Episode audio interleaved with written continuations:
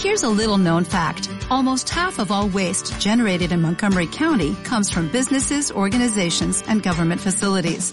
Reducing the amount of waste in your workplace will have a positive impact on our environment. It can also save you money on your disposal costs. Reducing waste and recycling at your business is easy to do and is the law in Montgomery County. Make it your business to recycle right. Learn more at montgomerycountymd.gov slash recycle right or call 311.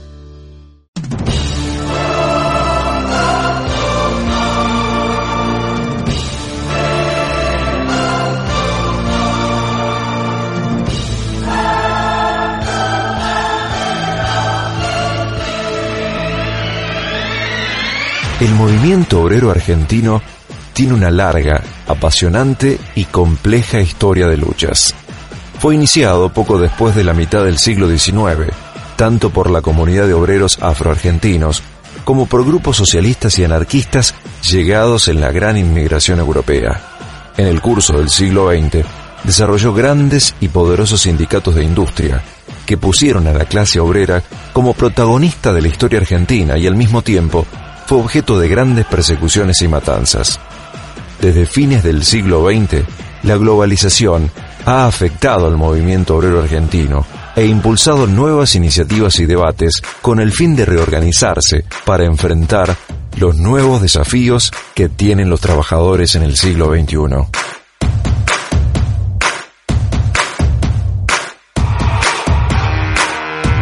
En el brote, Gustavo Nicolás Contreras nos ayuda a comprender todo este proceso y más.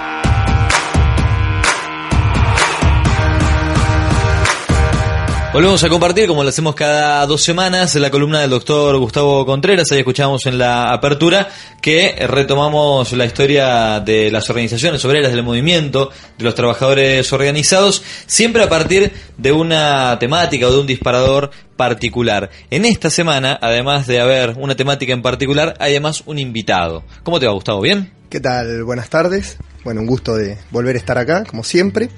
Y hoy con, un invitado, ¿no? Hoy vamos a estar con, Omar Hacha, que es eh, historiador, es ensayista, que ha escrito numerosos libros y algunos vinculados a la historia del movimiento obrero.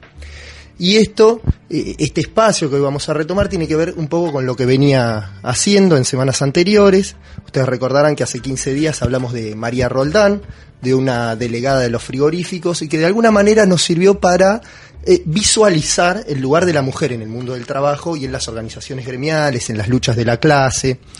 Entonces, bueno, aprovechando que, Omar está en la ciudad, queríamos, bueno, entrevistarlo, que nos cuente sobre uno de los temas que, investigó y que refiere a las trabajadoras eh, domésticas. ¿no? Omar ha hecho una investigación sobre ese tema, eh, lo mismo que sobre los bancarios, que sobre los canillitas, pero bueno, particularmente queríamos que nos ilustre sobre esto para ver el tema de género, eh, clase y, lucha obrera. Así que bueno, Omar, luego de esta presentación te, saludamos acá desde, desde el brote. Bueno, buenas tardes. En principio, gracias por la, invitación para conversar con ustedes. Bueno, esta, este trabajo que hice sobre las trabajadoras domésticas tenía el interés, digamos, de eh, bucear en un registro de la historia de la clase trabajadora que no es usualmente investigado, ¿no? porque las, las trabajadoras domésticas tuvieron un sindicato tardíamente, ¿no? por las características propias del tipo de empleo, y sobre todo eh, configuran, diríamos, como la base, el, zócalo, ¿no?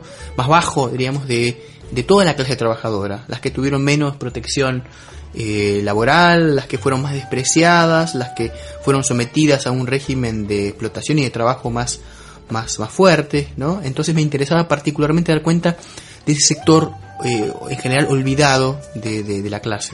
Eh, perdón, no, pero en ese olvido al que hace referencia ahora, eh, a mí me, me, surge, digamos, que está la clave de poder generar un registro. Se me ocurre que lo primero que debe haber venido muy bien es que se juntara todo un montón de información que estaba ahí y que me parece que como parte de ese olvido nadie se vea ocupado de, de recopilar, ¿no? Claro, porque en general lo que la historia de la clase del movimiento obrero eh, realiza es indagar sobre los grandes sindicatos, los metalúrgicos, los trabajadores de la construcción, etcétera, los ferroviarios, ¿no? que tienen diríamos, una gran tradición, organizaciones muy fuertes y sobre todo una gran visibilidad. En cambio, sobre las trabajadoras domésticas o las llamadas sirvientas o mucamas, hay muy poco. Me parece que ese es un buen desafío para pensar la historia de la clase de otra manera.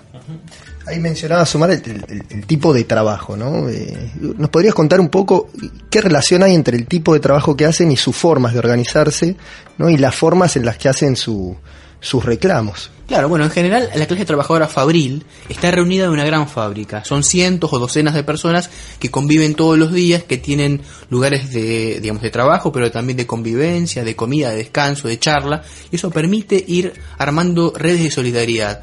En cambio, las trabajadoras domésticas trabajan aisladamente, en casas particulares, separadas, en muchos casos eh, trabajan por horas, ¿no? Rotan en los empleos, no tienen estabilidad, no tienen maneras de reunirse, de tener los vínculos de amistad, de solidaridad, y eso dificulta mucho la sindicalización, sobre todo porque es un trabajo informal. Recién verdaderamente estamos ahora, incluso hoy en la Argentina, comenzando a formalizar, a poner en blanco, como se dice, el trabajo doméstico. Imagínense un siglo atrás o medio siglo atrás, donde había mucho menos regulación, era mucho más complicado organizar, digamos, el, trabajo y sobre todo el, digamos, el, la, sindicalización, ¿no? Entonces, la manera de trabajar, el trabajo por horas, el, eh, digamos, la rotación en el empleo dificultaba mucho la organización sindical y, por ejemplo, cobrar las cuotas. Cuando no hay, eh, digamos, un empleo fijo, formal, es muy difícil, eh, digamos, sostener el mismo sindicato que se, se sostiene en general por el aporte sus trabajadores. Ese era un límite que tenía la sindicalización de las domésticas tomando por ahí, digamos, el pensamiento mágico que tiene uno sobre la historia de las empleadas domésticas, uno piensa que muchas veces las agarran de chiquititas, ¿sí? Con 12, 13, 14 años y en algún punto la integran a la familia más allá de que las labores son pagas y tal vez no están en las mejores condiciones. Eh, ¿qué, ¿Qué tan difícil fue hacer toda esta investigación cuando de repente había chicas que estaban desde los 13, 14 años en una casa eh, trabajando que en algún punto se sentían también parte de la familia porque nada, a veces acompañaban a los dueños de la casa hacer tareas, a hacer algún paseo y, y de repente eh, que llegara como esta cuestión de decir, bueno, esta chica es familiar, esta chica es empleada, eh, esta chica eh, tiene conciencia de que eso es un trabajo más allá de la cuestión familiar, ¿no? Sí, bueno, esa es una dimensión muy importante. Yo diría que hay dos aspectos. Por un lado, la cuestión de comenzar a trabajar desde chicas, no, incluso la denominación de la chica. ¿No? Y esto se vinculaba con que era muy frecuente, por ejemplo, hacia 1930 o 1950, de traer niñas o adolescentes del interior del país para hacerlas trabajar en, las, eh, en las casas. Entonces la idea era que se le daba una educación, se le integraba de algún modo a la familia, y entonces ahí como que se, se borraba la diferencia de clase, porque aparecía al menos como una representación que la trabajadora eh, era parte de algún modo de la familia. Era, claro, era, era la idea ¿no? de, la criada. Pero eso también eh, disminuía la, eh, digamos, la, el pago salarial porque se le se suponía que se le daba una educación, una formación a la, a la joven y eso en buena medida tenía que ser agradecido por parte de los empleados. Entonces había una, una dominación que no solamente era de clase, también había una dominación de género eh, y también de edad, ¿no? Y esta fue en general una de las reivindicaciones que en general tuvieron las, las trabajadoras. Y no sé si dentro de tu investigación has encontrado institutos que se dedicaban a eso. Por ejemplo, acá en Mar del Plata teníamos el Instituto Unsue que se dedicaba justamente a eso. Aquellas este, menores que estaban sin padre ni madre eran pupilas dentro del instituto y se las educaba y se las enseñaba y cuando salían, salían como eh, justamente personal de servicio de algunas familias pudientes de acá de la ciudad. Claro, el Instituto UNSUE pertenecía a la red de la Sociedad de Beneficencia, que tenía una presencia en todo el país, y una de cuyas funciones era efectivamente tomar a estas, eh, a las eh, huérfanas, por ejemplo, educarlas en este tipo de labores domésticas eh, e incluso inculcarles una concepción de la obediencia, ¿no? de la disciplina, para poder ser buenas sirvientes de las casas de las mujeres digamos, de las, eh, digamos, de las clases dominantes, ¿no? De las damas de beneficencia, que eran las, las mismas que en general tomaban a ese personal. Efectivamente, ahí había, una, había un tema importante. Ahora, Omar, vos, eh, por lo que estás haciendo referencia, tenemos un colectivo laboral fragmentado, ¿no? Eh, incluso eh, de un colectivo que no muchas veces superaba el, individuo, tal vez dos empleados domésticos en una casa, que tenía una relación muy directa con los patrones e incluso un trato cotidiano amable en muchos casos, pero también sabemos que en las relaciones laborales siempre los trabajadores y los patrones tienen diferencias y conflictos, y más en un momento donde crece la sindicalización de- del sector. Eh, la pregunta sería, ¿cómo, ¿cómo se fue expresando si lo hubo eh, esas diferencias, cierta lucha de, de clases? O sea, ¿pudiste ver también el conflicto en este, en este marco? Claro, ese es un- fue un tema muy delicado, porque en general lo que la manera de construir las trabajadoras domésticas eh, produce es la dificultad para reconocerse como una clase social. Una clase social es un colectivo, uno se reconoce con otros como parte de un nosotros. Y en, la medida en que esta dispersión en los lugares de trabajo y este borramiento de la diferencia de clase por esta cuestión de tomar niñas jóvenes o de considerarlas como parte de la familia impedía, digamos, esa, esa, esa noción de clase. Y sin embargo, hay, existían diversas maneras de producirse este, el, el antagonismo o la, la diferencia de clase. Eh, es muy interesante en eso in- introducir la cuestión de la idea, por ejemplo, de la sirvienta vaga o la eh, libidinosa o la que roba, ¿no? Todas esas categorizaciones que utilizaban en general las patronas contra las trabajadoras. Y yo creo que si bien hay un, un estereotipo en eso y un, un uso, digamos, muy instrumental de esas acusaciones, también eran formas de resistencia. Porque efectivamente las, las trabajadoras y las, las- las llamadas sirvientas y domésticas solían robar a sus patrones. Pero eso era parte de una cultura de la clase trabajadora, sobre todo entre 1900 y 1960, donde el empleo y ciertas formas del robo no eran incompatibles y tampoco eran necesariamente mal vistas. En general, digo, uno puede verlo incluso en el trabajo fabril, donde está el robo hormiga, ¿no? Donde robarse un destornillador, por ejemplo, no, no es visto como algo negativo, necesariamente es parte también de una cierta forma de la lucha de clases.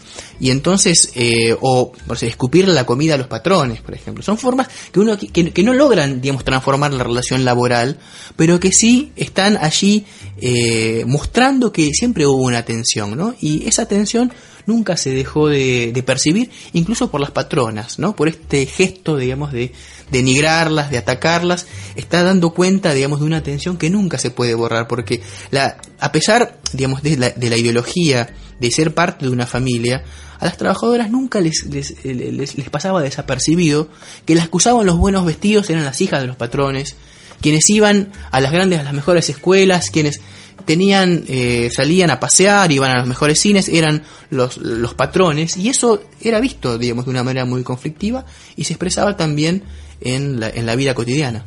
Ahora, Omar, ¿cómo, cómo rastreas esta, esta conflictividad en tu investigación? ¿no? Hablas de un robo, un robo hormiga, un robo que se hace en las casas particulares, que por ahí uno lo puede conocer por eh, relatos, por prejuicios, ¿no? Eh, ahora, ¿cómo el investigador reconstruye esta conflictividad larvada, que no es colectiva, que no está en el espacio público y que toma estas formas que pueden ser el robo u otras que por ahí no, nos puedas comentar? ¿Cómo seguís ese trayecto? Sí, no, no es fácil, pero tampoco es imposible. Por ejemplo, yo investigué en archivos policiales, en archivos penitenciarios, donde hay fichas, por ejemplo, sobre las, trabajadoras eh, que están presas, y en una gran cantidad, en el caso de las mujeres, eh, tienen una, eh, una actividad en el servicio doméstico, y entonces ahí aparecen los hechos delictivos, o también en, en los, en los manicomios de mujeres.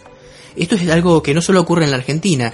Aproximadamente, esto grosso modo, ¿no? Pero el, el 40% de las mujeres que están en, las, en, en- los manicomios provienen eh, de los, del servicio doméstico. Y esto es por las condiciones de, de gran presión moral y, y social a las cuales se ven sometidas. Y eso se puede investigar de esa manera. Es más difícil indagarlo eh, con la historia oral, ¿no? Porque no es tan fácil que te eh, reconozcan que hacían algunas algunos pequeños robos pero las acciones varían de, variaron de diverso de diverso en- tenían diverso calibre ¿no? Imagino que tampoco puede darse un valor científico, pero hablando de la construcción de un relato y sobre todo de la estigmatización, las novelas han servido para que cada uno de esos ejes descalificadores de los que vos venís hablando se este, profundicen, ¿no? Y entonces entra en juego la comparación de quién trabaja en mi casa con a quién veo en la tele con un acento particular, generalmente del interior o incluso de algún país limítrofe, con alguna indumentaria este, determinada y con alguna caracterización sobre su eh, actividad, digamos, su desarrollo profesional, laboral o, o- o humano, digamos, social, que, que ayuda, o mejor dicho, que desayuda este, a partir de una construcción que se hace, ¿no? Sí, incluso esto se puede ver, por ejemplo, en la literatura. Uno puede rastrear, en, justamente en, en las novelas, en los textos, el lugar que tienen las domésticas. Y algo que era muy, muy común, eh, al menos de los años 50, era que eh, las trabajadoras, las jóvenes, fueran utilizadas como eh, los cuerpos donde debutaban los hijos, los varones de las clases eh, pudientes. ¿no? Porque en, la- en ese momento había, había una- en, en la prostitución había eh, enfermedades venéreas de una manera muy, muy amplia, sífilis, por ejemplo. Entonces, uno de los beneficios que las clases dominantes tomaban las, eh, sobre las domésticas era eh, utilizar justamente como cuerpos de debut y de, de una, de una sexualidad higiénica, ¿no? Recientemente se legisló sobre lo que es el trabajo de las empleadas domésticas. Más allá de que obviamente ha sido un avance, ¿vos crees que puedes llegar a ser justo respecto de la historia? Yo creo que, yo creo que sí, creo que toda legislación que contemple derechos es un progreso. Eh, en realidad, el- la primera regulación importante tiene lugar en 1956. Eso duró hasta este año. Recién en el 2013 se modificó la regulación de, del año 1956. Ahora, creo que eh, la regulación no alcanza. ¿Por qué? Porque hay que ver las, las condiciones de hecho reales en las cuales se trabaja, cuáles son las actitudes y, las maneras concretas en las cuales se protegen los derechos y me parece que sobre eso todavía falta hacer mucho, pero por supuesto, eh, por supuesto que es un avance. Omar, yo te quería preguntar ahora sobre el momento en el que situás eh, tu, tu investigación, el momento histórico, ¿no? Que remite a los años del primer gobierno peronista. Y bueno, leyendo tu texto aparece esta idea de cruzar eh, cuestiones de la clase obrera, de género y de etnicidad, ¿no? Y ahí vos construís un perfil de, de las trabajadoras domésticas. ¿Cómo se inserta esto en, la discusión del peronismo? O sea, ¿qué lugar ocupa la figura de, de la doméstica? Bueno, yo lo que, lo que planteo es que en general cuando se habla de ese individuo, esos grupos o esos sectores de la clase trabajadora que fueron eh, llamados los más peronistas, que eran los llamados cabecitas negras, algo eh, que es muy particular es que se trata de inmigrantes del interior. Pero si uno ve los números de la, del- de, la, de la migración, ve que la gran mayoría de quienes migraron a las ciudades entre 1930 y 1960 eran mujeres. ¿no? Había un, gran predominio. Entonces, ahí la discusión que hay que dar es que el- en la idea de cabecita negra, en realidad en gran parte eran mujeres. ¿no? Eran mujeres trabajadoras que buena parte de las cuales también se, eh, se emplearon en el trabajo doméstico. Entonces es una discusión sobre las domésticas que cruza la cuestión de clase, la cuestión de género y la cuestión del color de piel o de la etnicidad, ¿no? Está todo mezclado allí para ese gran sujeto, me parece, que tiene que tener un lugar más importante en la historia de la clase trabajadora, que son las trabajadoras domésticas. Ahora, Omar, eh, si en las eh, patronas o los patrones aparecía eh, el prejuicio y de alguna manera una referencia negativa en torno a los cabecitas negras, ¿cómo, cómo lo resignificaron eh, estas mujeres o, el, peronismo ¿no? a, a esa figura? ¿Pudieron darle otra connotación dentro de, de este colectivo? Sí, yo creo que hubo ahí una, una reivindicación del cabecita negra. En general, la mujer fue más, más invisibilizada, ¿no? Porque se supone que eh, si uno piensa cuál es la figura, digamos, retórica eh, de la relación entre clase trabajadora y peronismo, en general surge el obrero peronista, el obrero de fábrica. Y yo creo que es más importante, o, es igualmente relevante en todo caso, pensar el lugar de las mujeres, ¿no? Que fueron tan disruptivas en ese, en ese periodo. Pero por otro lado, algo que fue muy importante su organización sindical, ¿no? Que avanza sobre todo después de 1945, ¿no? Ahí, por ejemplo, empiezan a aparecer en las manifestaciones del primero de mayo. Hay delegaciones de las domésticas que están, ¿no? Formando allí con sus pancartas en la plaza, ¿no? En las plazas. Entonces tienen una presencia pública y una presencia, diríamos, en la imagen general de lo que es la clase trabajadora. Omar, te queremos agradecer mucho que hayas compartido este rato de programa con nosotros y, y, por supuesto Gustavo también, eh, cerrando una columna que vino enriquecida, ¿no? Con estos lujitos que podemos darnos no solo de, generar reflexiones, de reconstruir este relatos eh, que arrancan en lo histórico, pero que en cada uno de los casos nos traen la posibilidad de, comparar la cosa con lo que ocurre en nuestros días, en este caso con un invitado. Sí, sí, una, una suerte que Omar haya aceptado la invitación. Y, y bueno, un gusto poder compartir la, la columna con él, que es un, bueno, le comentamos a la audiencia, un, un, investigador destacado que escribe libros, que da conferencias y que siempre está dispuesto a acercarse a los lugares de trabajo, a los sindicatos, a ofrecer una charla, a ofrecer un artículo.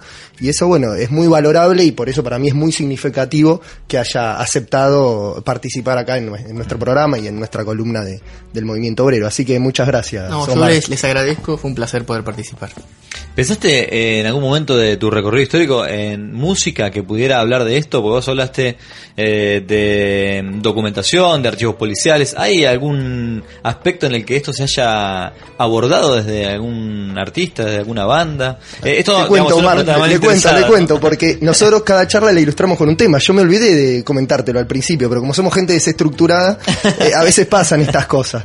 Entonces, bueno, generalmente ilustramos con una canción. No sé, ¿se te viene alguna a, a, la mente que podamos compartir con la audiencia. Me parece que de la época de, del, del, primer peronismo, una figura que representó buena parte de, de, la mujer plebeya y trabajadora fue Tita Merelo y por ejemplo La Morocha sería un buen un buen tango que representa mirá esa, que cierre, esa mirá que cierre. Gracias, Omar. Por favor. Y Gustavo, nos encontramos dentro de 15 días. Dale, nos volvemos a ver.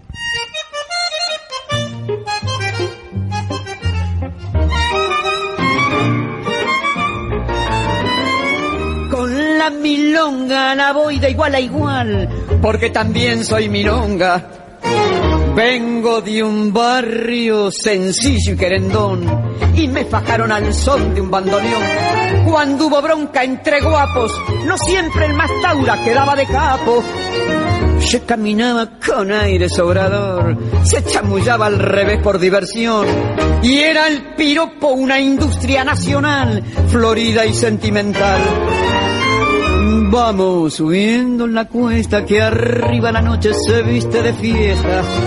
Vamos, que arrullan los fuelles y al ritmo de un tango recuerdo nos llueve. Veo pasar a Don Juan y el cachafaz y al entrerriano montando el pangaré con la morocha argentina y la casquivana y bet la milonga la voy de igual a igual, somos del mismo arrabal.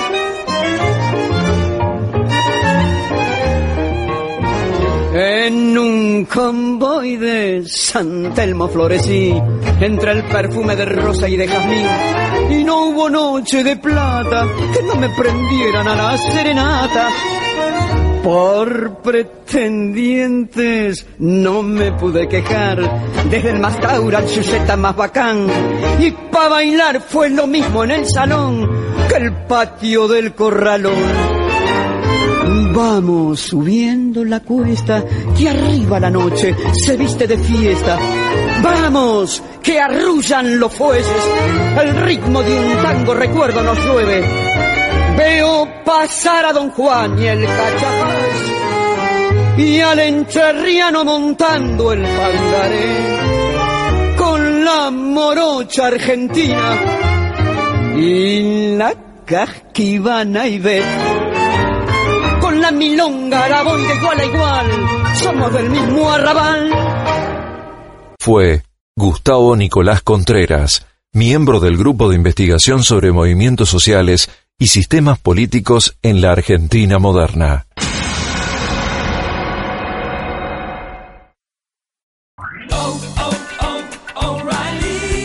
¿Necesitas ayuda? En O'Reilly Auto Parts te ayudamos. ¿Necesitas algún consejo? Te aconsejamos. Nuestros profesionales en autopartes están siempre disponibles para ayudarte a encontrar lo que necesites. Excelente servicio al cliente es solo una de las ventajas que ofrece O'Reilly Auto Parts. Los profesionales en autopartes. Oh, oh, oh,